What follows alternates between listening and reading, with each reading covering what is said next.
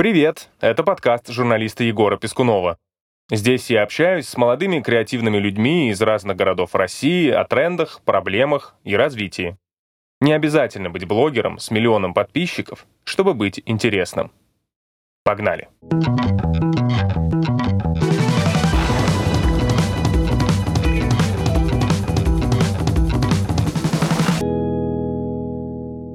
Старт ракеты, он отделяет твою жизнь до угу. и после. Очень страшно должно быть. Вот в этот момент у тебя, конечно, сердце ёкает. На поезде с цистернами, и их начинают подрывать одна за другой, пока этот лифт не окажется там. Э, лучшая командировка в моей жизни. Для того, чтобы уничтожить станцию, достаточно столкновения с частичкой вот, вот такого размера. Кино будем показывать в кинотеатрах на людей, которые должны уйти живыми. Ты телом повернул, а мозг еще туда пошел. Россия полетит на Луну. Мы станем с вами свидетелями активного строительства жилых комплексов. Россия стала первой страной в мире, запустившей в космос киноэкипаж. То есть реально актриса Юлия Пересильд и режиссер Клим Шипенко отправились на Международную космическую станцию снимать там кино. Новость вызвала неоднозначную реакцию, потому что, ну правда, у многих есть вопросы к Роскосмосу, например, по поводу состояния российского сегмента МКС или по поводу строительства новых космодромов. Ну и в целом Роскосмос очень редко нас радует чем-то новым. Сразу скажу, этот выпуск не про это. Я лично лично был на Байконуре четыре раза, наблюдал э, запуски ракет, космических кораблей. И э, должен сказать, конечно, зрелище просто феноменальное, оставляющее воспоминания на вообще на всю жизнь. Но лично я, когда за этим смотрел, я всегда думал, глядя на маленький кораблик, который стоит на, по сути, огромном таком товарнике, как поезд вертикально поставили, с цистернами, с горючим, которые вот сейчас начнут подрывать, пока этот паровоз не окажется на орбите. Я на все это смотрел, думал, господи, я бы никогда в жизни не смог туда залезть и полететь, потому что это требует нереальной храбрости вообще и много-много различных качеств. Но мне от этого, конечно, не становилось неинтересно, что же испытывают космонавты, как они к этому готовятся, каково это вообще быть в невесомости и смотреть на Землю в иллюминатор. А я уж не говорю про то вообще, как там кино снимать. На эти вопросы мы и попробуем ответить в этом выпуске.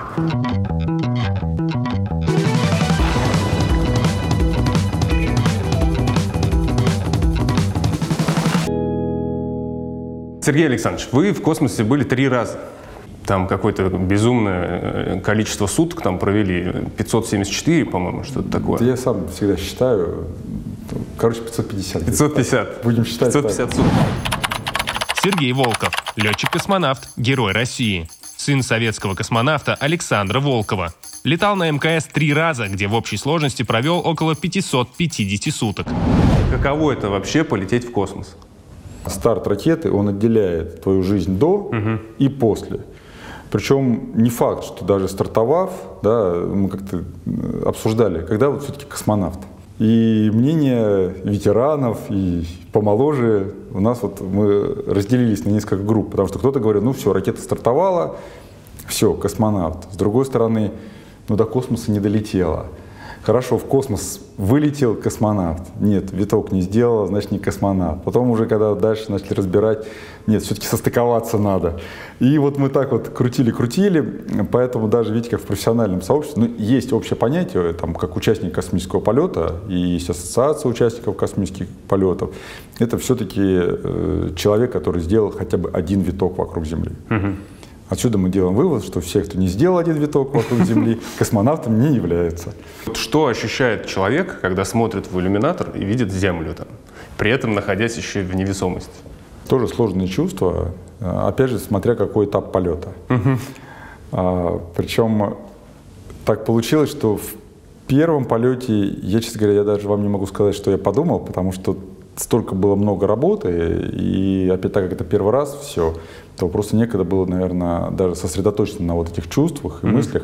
Поэтому, если я вам сейчас буду рассказывать, что я в первом полете чувствую, это я все выдумал. А вот э, во втором полете это уже было более осознанно. Я прям действительно это помню. Э, интересная мысль промелькнула у меня, что как низко мы летим. Потому что э, со станции все-таки ты летаешь на высоте там 380-400 километров. И глаз привыкает э, к этому расстоянию, определяет, какие-то объекты можно смотреть. А э, здесь, несмотря на то, что между первым и вторым полетом прошло там, два с половиной года, Организм удивительная э, такая штука, даже не, э, который мгновенно узнал, что он уже был вот в этой, угу. пусть даже враждебной атмосфере, в этом враждебном месте.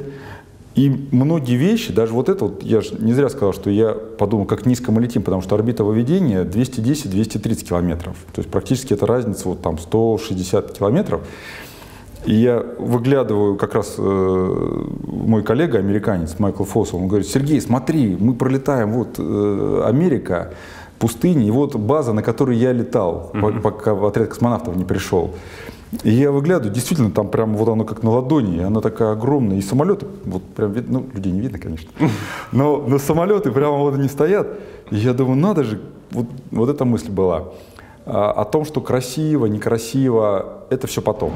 Андрей, ты тоже участвуешь в съемках фильма э, «Вызов», но ты снимаешь э, те сцены, которые на Земле, не в космосе. Но, в частности, запуск э, непосредственно корабля на МКС ты снимал на Байконуре. У тебя был уже похожий опыт? И вообще, какие у тебя ощущения?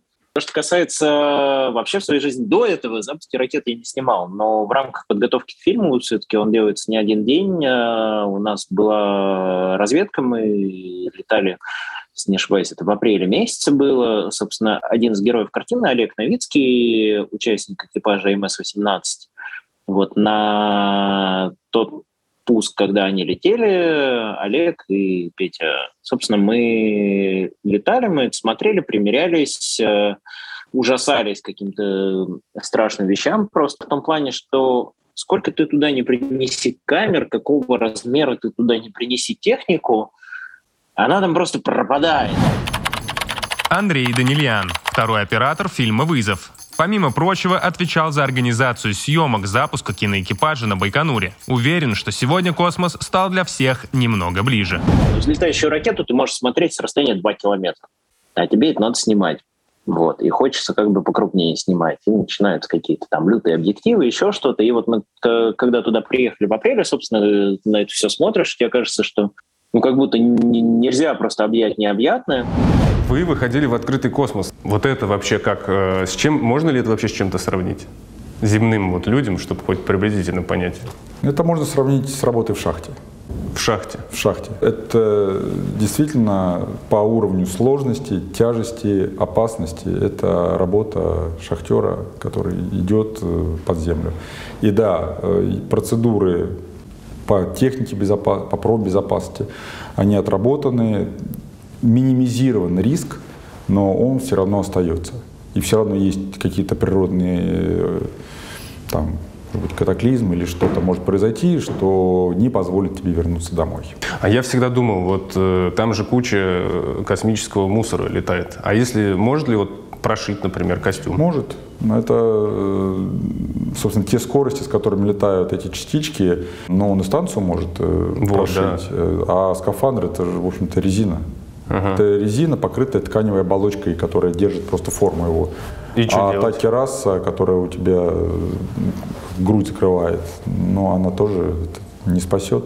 Для того, чтобы уничтожить станцию, вот такую красивую, большую, достаточно столкновения с там, осколком или с частичкой вот, вот такого размера. И все. И вот этот э, объем, э, ну, если в самолетах, это, наверное, два Боинга 747, ну, а по размеру мы уже сказали, да, то есть 100 метров в длину. Ну, это как футбольное поле там? Да, да, да, да, да. И это вот все будет мгновенно уничтожено. И, и как вот находиться там, осознавая это? Когда мы с вами идем по улице, вот сейчас мы будем идти, тут же тоже есть и стройка, и ну, сваи, да. и машины, и все, что хочешь. Поэтому это риск, который ты, приходя на эту работу, ты принимаешь. То есть если ты не принимаешь этот риск, то тогда, наверное, нечего делать вообще в космонавтике или там куда угодно, где работа связана с, с повышенным риском. Просто я несколько раз был э, на Байконуре, как э, на запуск как раз союзов, четыре раза, по-моему. И каждый раз я смотрел и думал, ну, очень, это же ну, зрелище там нереальное. То есть это очень сильное впечатление производит надолго это все. И до сих пор я помню еще, как когда идет звуковая волна, и вот ты физически чувствуешь, как через тебя она проходит, когда ракета ну, вот, залетает. То, что воздух как рвется, да? Вот как рвется ощущение. воздух, вот, вот, вот этот это звук ни с чем нельзя да, вообще. Да, вот рвущийся рвется, воздух, да, да, да от, от, от этой вот огромной комфорки. Как бы. Но все равно я всегда смотрел и думал, ну вот я не знаю, как они там сидят. Вы знаете, вот в момент отрыва э, ракеты от стартового стола, то есть вот именно вот это мгновение, когда ты уже сидя внутри, ты чувствуешь, э, как она подхватила Э, там, тебя или себя. Это очень интересное ощущение. И вот эта доля секунды между тем, как она, вот она, ее отпустила уже все, и она понеслась. Когда она Ощущение, как будто она задумалась. Ага. Она, она немножко подумала, причем вот в этот момент совершенно четко чувствуешь, как она проверяет вот эти вот, это небольшие движения, потому что, конечно, она же там все это стартовый стол, но ты чувствуешь вот это, как она немножко вот пошевелила вот этими там, наверное, рулевыми машинками, это там, э, она подумала, и потом резко вот это понесла тебя вверх. И вот в этот момент вот эти три человека, понятно, что смотровая площадка, да, там да. разные эмоции, да. Да, там все это видно. Но вот в этот момент вот эти три человека, которые там сидят, это я вам сто процентов гарантирую, это самые счастливые люди на Земле. Это вот правда. И потом, когда они выходят э, на вот свою вот эту э, мощность, когда все, все, ты несешься туда, это действительно, опять же, ощущение, вот если вы когда-то галопом сказали, это именно вот галоп. То есть такой вот, он плавный, он приятный. Это не рысь, да, mm-hmm. это, это не шаг, а это именно галоп. Это, это, это, очень, это очень, очень приятное ощущение. Э, ну, конечно, если никаких нет посторонних вибраций. Один из самых ярких таких эффектов, которые наблюдаются вернее, слышится при запуске космического корабля, можно сказать, и наблюдается, наверное, тоже. Это шум, который сначала кажется тихим, а потом, по мере того, как ракета взлетает, то э, расширяется как бы поле поглощения, что ли, или поле действия этого шума, и ну, ты это ощущал, э, через тебя проходит это, вот эта шумовая волна.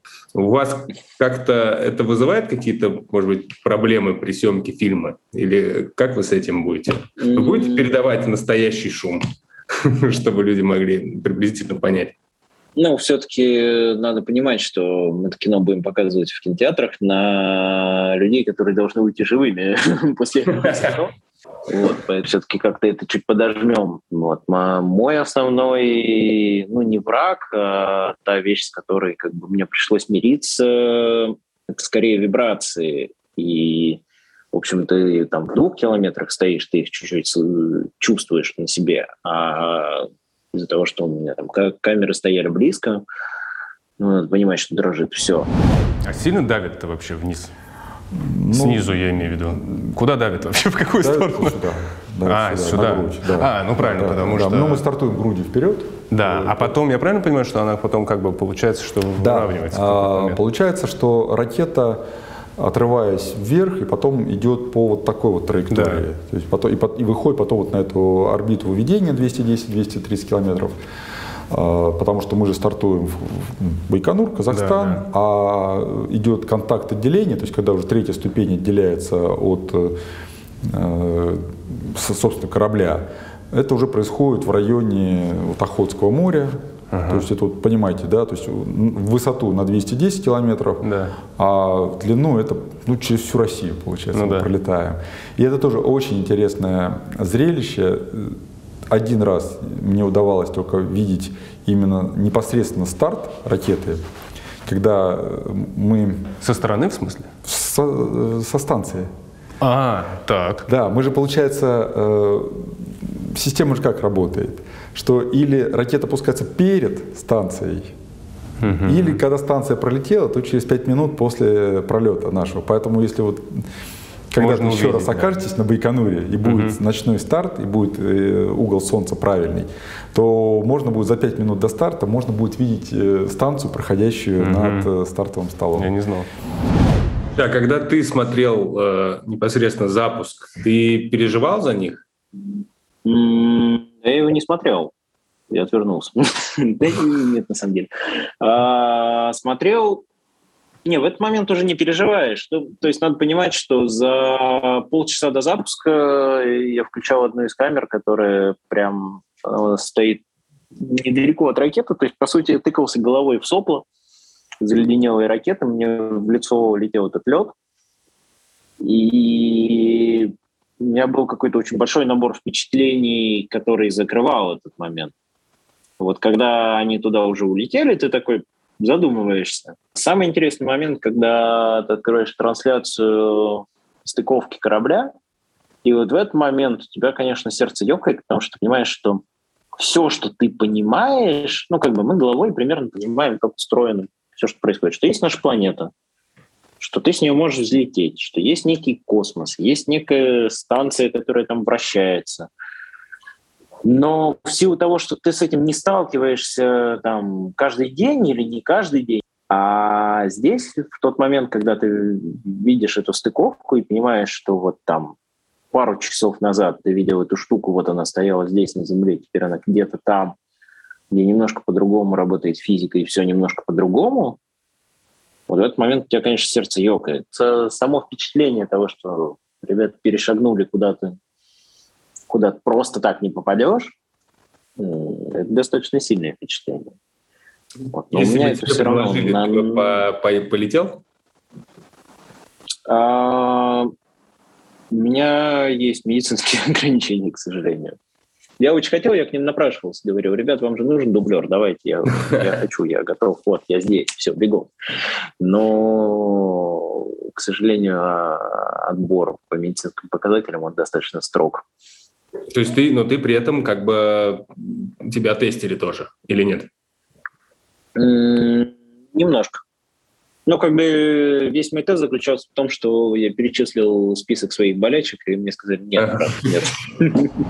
А во время старта, вот э, когда уже непосредственно ракета взлетела и направляется, получается, вот вверх. Я просто смотрел сейчас э, то, что было интервью с э, киноэкипажем, и там была тема поднята, что им тоже, возможно, предстоит что-то там надо будет им нажимать.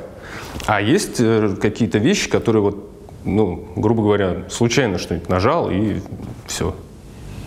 Ну, прям, чтобы случайно нажал и все, все-таки это надо Такого нет? Надо постараться. Э, и все равно в таком составе, вот как сейчас у нас стартовал, это для профессионального космонавта это все-таки полет, э, ну, я бы его назвал как в режиме корабля-спасателя. Угу. То есть ты не можешь рассчитывать э, на коллег, ну, да, которые сидят да. справа и слева, что в случае какой-то серьезной нештатной ситуации, что тебе действительно будет оказана помощь. Подготовка, я так понял, что вообще в каждом случае разное время занимает. У вас, я уже боюсь спрашивать, но я вроде как читал два года. Да? Два года. Стандартно, да. У кого-то 8 лет, э, у кого-то вот у этих ребят э, полгода получилось. Что входит в подготовку вообще? Вы знаете, все-таки давайте начнем с самого длинного срока. Да. То есть 8 лет никто не готовится подряд. Угу. То есть 8 лет это мы говорим так, что человек приходит в отряд космонавтов, угу. и дальше он начинается, э, начинает свой, свой путь к своему старту. Когда мы говорим с вами о промежутке там, 2 или полтора года, это мы говорим, когда уже назначают в экипаж – угу. для подготовки непосредственно к полету. Конкретные Конкретно, миссии. Да, то есть ты уже, уже ты понимаешь, что вот он там экспедиция, допустим, как у меня, экспедиция номер 28, 29, это моя экспедиция. Все. Ты готовишься к научной программе и к конкретным специфическим задачам, которые, возможно, тебе предстоит э, выполнить. Может быть, какие-то ремонтно-восстановительные работы, или как вот сейчас у нас модуль наука состыковался, и, конечно, для того, чтобы его интегрировать в систему станции, э, требуется большое количество выходов, по-моему, 25 выходов. То есть понятно, что к каждому выходу необходима подготовка. Угу. А что самое сложное в подготовке? Вот, наверное, в физической, наверное, подготовке. Центрифуга. А, вы в такой имеете вот, в виду? Вот это, да. Ну, то есть именно под, подготовка человека непосредственно туда вот попасть в эту среду, пройти все эти перегрузки.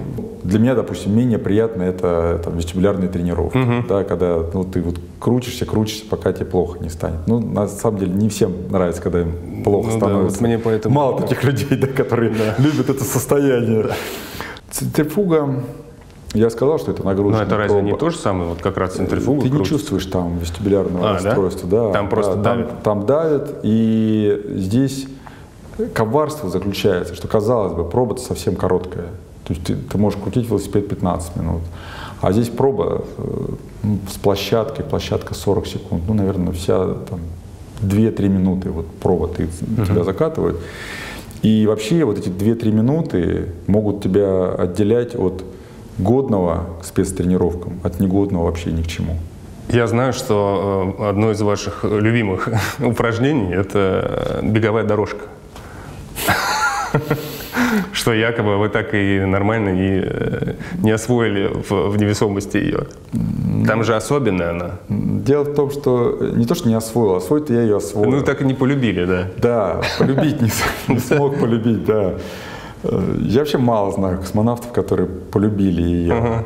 Э, ты занимаешься этим, потому что это надо делать, потому что все-таки хочется сохранить и профессиональное долголетие, да и вообще, если даже не долголетие, то качество жизни, да, чтобы у тебя было нормальное, а не инвалидом вернуться после полета. Поэтому, конечно, это необходимо этим заниматься. Это действительно очень тяжело и действительно с огромным удовольствием снимаешь эту там, сбрую потом, после каждого занятия.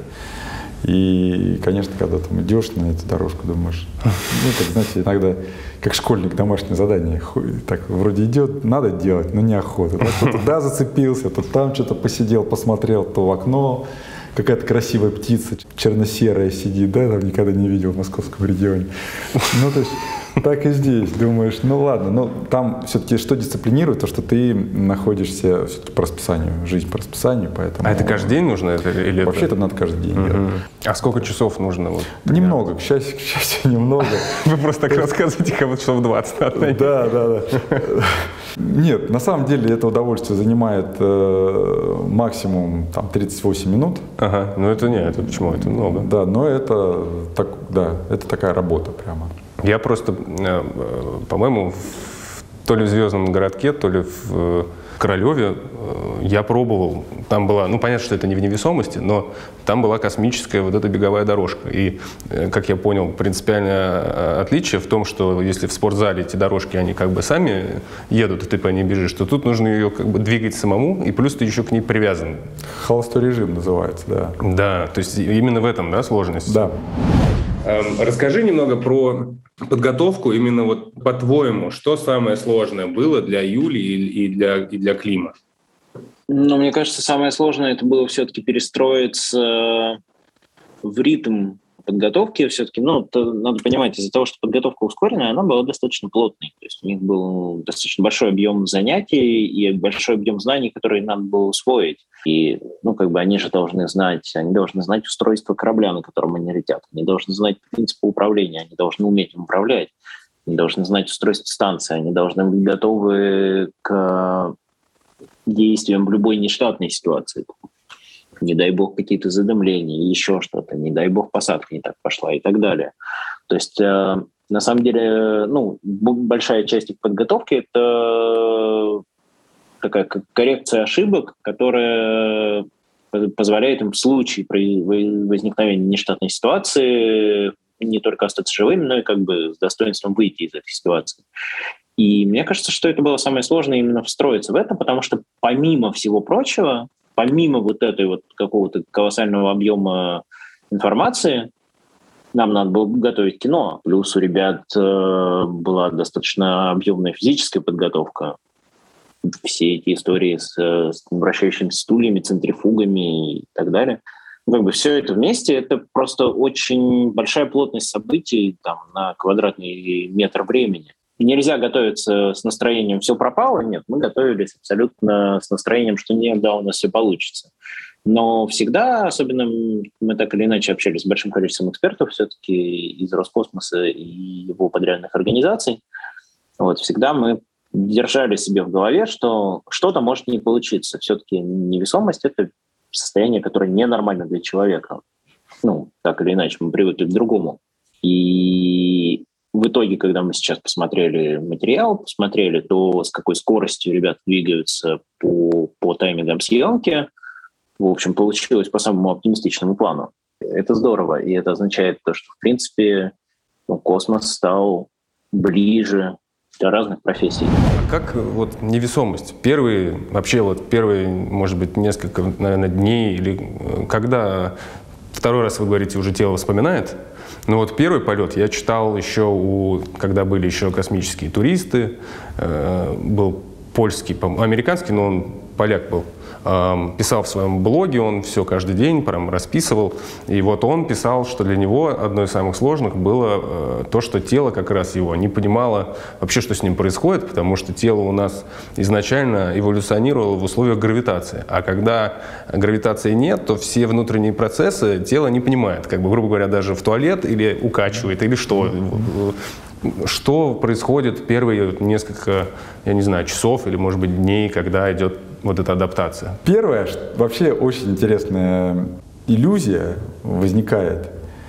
Это, как мы уже с вами говорили, то есть мы стартуем ну, в положении практически лежа. Да. да. То есть вот ты лежишь, вот у меня вот, э, вот так вот передо мной э, мои экраны находятся. И это случайную информацию эту я получил буквально, что называется, на ходу. Ага. Как раз выходил из корпуса, э, уже там на Байконуре э, гостиницы, просто пройтись там по парку, а провожать э, меня приехал, помимо Алексея Архиповича Леонова, еще и Виктор Горбатко, тоже из первых космонавтов. И он раз так навстречу идет, и, там поздоровались. Он говорит, Сергей, дети, что скажу сейчас? Он говорит, вот смотри, когда будет контакт отделения невесомость, вот произойдет вот следующее. Перед тобой э, вот твоя приборная доска как будто вверх уплывет. И, да, говорю, ничего себе, никто не говорил об этом. Угу. Как-то так вот, ни отец на это внимание не обращал, ну никто. А вот мы вот просто случайно встретились, причем. Я говорю, да, интересно, не слышал. Он говорит, ну, так что это все нормально. Говорит, это не переживай, это так, так и должно быть. И когда это произошло, я думаю, надо же, действительно так. И у тебя ощущение, что ты но ну, это, оно быстро проходит. Но ощущение, как будто ты правда, у тебя все вот, как, вот туда уплыло, и ты действительно как будто там работаешь теперь. Хотя ага. ничего не поменялось. Ты как, как, как сидел, так и сидишь. И положение головы, и все. Ты, ну, ты сидишь привязанный, ты сидишь в ложементе, и ты ничего. Это вот мгновенно с наступлением невесомости. Это вестибулярный аппарат так Я реагирует? думаю, что, скорее всего, да. Это как-то отрабатывает вестибулярный аппарат, потому что начинается по вот этому евстахиевые трубы, да, там вот эта жидкость, она ходит, раздражает те там волосики, которые внутри. И получается, наверное, вот эта вот угу. э, иллюзия. Второе, конечно, это более длительное ощущение, это момент перераспределения жидкости в организме. И это все видят всегда, когда вот эти там одутловатые такие лица у нас, угу. и ты чувствуешь это. Ты чувствуешь, потому что действительно здесь на Земле гравитация держит нашу кровь да. там чуть-чуть ниже. Там. там получается как будто вверх ногами а, Вы знаете, там даже не совсем как вверх ногами. Это ощущение можно достигнуть, если под ножки кровати поставить брусок примерно вот такой вот высоты. И тогда у вас будет вот Чтобы голова была... ощущение. Да, да. Надо попробовать. Да, можно попробовать. Мы, кстати, на Байконуре спим э, так. Нам под ножки перед кровати полетом? перед полетом, mm-hmm. да, чтобы опять же уже тренировались сосуды. Ну и как-то это, может быть, приближало к полету. И это тоже одна из таких традиций, когда ты, ну, только-только мы заселились в номера, а, и потом раздается такой грохот падающего дерева, ну, это не кто-то там из персонала упал, да, а это врач принес бруски, которые потом с течением там две недели, вот он каждый день начинает их подкладывать. Причем они там разные у них грани, и получается сначала одна, потом другая. Ну, там все это рассчитано, все это уже придумано, и вот это все тебе подкладывают под ножки. А как э, потом реабилитация проходит? Вот это вот. И вообще, что сложнее, подготовка, полет или реабилитация? Подготовка к полету у тебя, наверное, такая э, более серьезная мотивация может быть, да, что ты вот прямо ты следуешь там всему, ты понимаешь, что вот она там цель, и ты должен быть максимально собран и сконцентрирован. А реабилитация, здесь уже может быть подвох, ты уже слетал. Ну да. И уже как-то думаешь, ну здесь... Там надо бегать тоже? Э, да. Тоже? Да. Э, но опять же, ну, если, ты хочешь, если ты хочешь скорее вернуться к нормальной жизни, то лучше следовать рекомендациям врачей. А по времени сколько занимает? Ну, а там по-разному. То есть э, есть такой, знаете, как вот э, стан- стандартный ответ, что сколько летаешь, столько и организм приходит в себя. То есть вот полгода отлетал, вот полгода тебе надо, чтобы восстановиться полностью до того, до того исходного состояния, в котором ты улетел. И опять же, там ты идешь по коридору, особенно первые двое суток, это вообще тоже так отдельная история, да, когда ты вынужден концентрироваться, да, чтобы идти прямо. Чтобы входить? Ну, чтобы прямо, чтобы ну, тебя да, да, не да. носило. Там, ты поворачиваешь по коридору, идешь, я видите, даже показ, как это, как будто я по коридорам сейчас хожу по центру. Ты поворачиваешь, и ты-то телом повернул, а мозг еще туда пошел. То есть, ну, это короткая промежуток, но это есть небольшой рассинхроноз, поэтому ты это быстро ловишь, но это есть такие моменты. Сейчас вы скучаете по космосу? Если вы мне скажете, там, полетишь прямо сейчас, ну, наверное, я скажу, что нет, потому что я не готов, я не знаю нового корабля, и uh-huh. надо подготовиться. Что-то интересное, то, что мне это интересно, да, это полет на Луну, это и не просто полет на Луну, а пожить на лунной базе. Мне бы это хотелось. Э, испытать и поучаствовать в такой экспедиции. А насколько реально вообще, что Россия полетит на Луну и базу там? Я думаю, что это очень реально. Я думаю, что мы сейчас вообще с вами живем в уникальное время, когда... Космос стал ближе? Э, он не стал ближе, что характерно. Космос не стал ближе, космос не стал дружелюбнее. Это такая же опасная территория, на которой нас никто не ждет, и, и чужая нам территория. Это не значит, что мы должны останавливаться, и уже доказали вот эти первые наши да, э, бизнесмены, которые вложились в это, что это может быть и прибыльным. То есть это не только огромная статья расхода, но на этом можно зарабатывать. И, и вполне возможно, что мы действительно станем с вами свидетелями э, активного строительства, как сейчас в Москве, да? Активного строительства жилых комплексов. ЖК на Луне? Ну, жилых комплексов не знаю, но каких-то там простеньких, простеньких ну, цехов, наверное, что-то может быть. Я столкнулся с тем, что там огромное количество молодых э, людей с горящими глазами, которые как бы, двигают всю эту махину вперед. То есть иногда они сталкиваются с какими-то сложностями, иногда нет, но надо понимать, что все-таки и, ну, это следствие не только российской космонавтики, это, в принципе, мировая космонавтика в основном. Она долгое время же была еще сильно милитаризированной. И до сих пор остались э, такие рудименты от существования военных в этой сфере, с которыми всем приходится бороться всегда. Ну, то есть в них нет ничего плохого, ничего хорошего, просто как бы армия — это очень жесткая структура, которая не должна быть гибкой. А все-таки гражданская сфера, она чуть более гибкая в решении тех или иных вопросов, и вот в этом плане, как бы, там, да, ты сталкиваешься с тем, что какие-то порядки надо менять, но они же меняются. Надо понимать, что три года назад, если ты приезжал с коптером на космодром Байконур, ты его не мог запустить на расстоянии ближе 4 километров от ракеты, а во время запуска ракеты ты его не мог запустить в принципе. Ну, запрещено было, потому что как безопасность. Сейчас? А, ну, у меня коптер летал в 30 метрах сейчас. Надо понимать, что сейчас в космос все-таки приходят все больше людей, которые бы туда обычно не приходили. Ну, то есть, что если... Ну, обычно космонавтов готовят сколько-то, 10 лет. Это, ну, достаточно долгий промежуток. А вот сейчас мы отправили туда наших ребят, они готовились 4,5 месяца. Сейчас у нас получается съемочная группа 5 человек наверху. То есть три э, члена экипажа, космонавты и два наши герои, собственно, участник космического полета Юлия Клим. И вот они в пятером снимают там кино.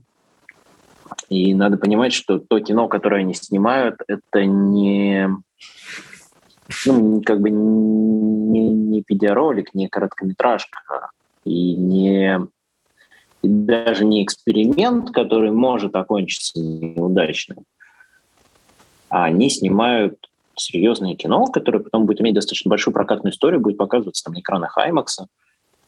И, соответственно, к нему есть требования по качеству, к нему есть требования по тому, как это выглядит, к нему есть требования по тому, как себя ведут персонажи в кадре, к нему есть требования по тому, как выглядит пространство. То есть ты все равно перерабатываешь это пространство с некой художественной точки зрения. И то, что здорово, что мы взяли людей, которые на Земле занимаются этим делом, ну, каким-то достаточно определенным, конкретным, перетащили их в условия невесомости и сказали, занимайтесь своим делом. Но делайте его, как бы не, не изображайте, а делайте его по-честному, по-серьезному. Потому что там за результат вы отвечаете, ну, как минимум перед фондом кино, который выделяет вам возвратные средства. А это означает то, что картина должна иметь э, зрительский успех.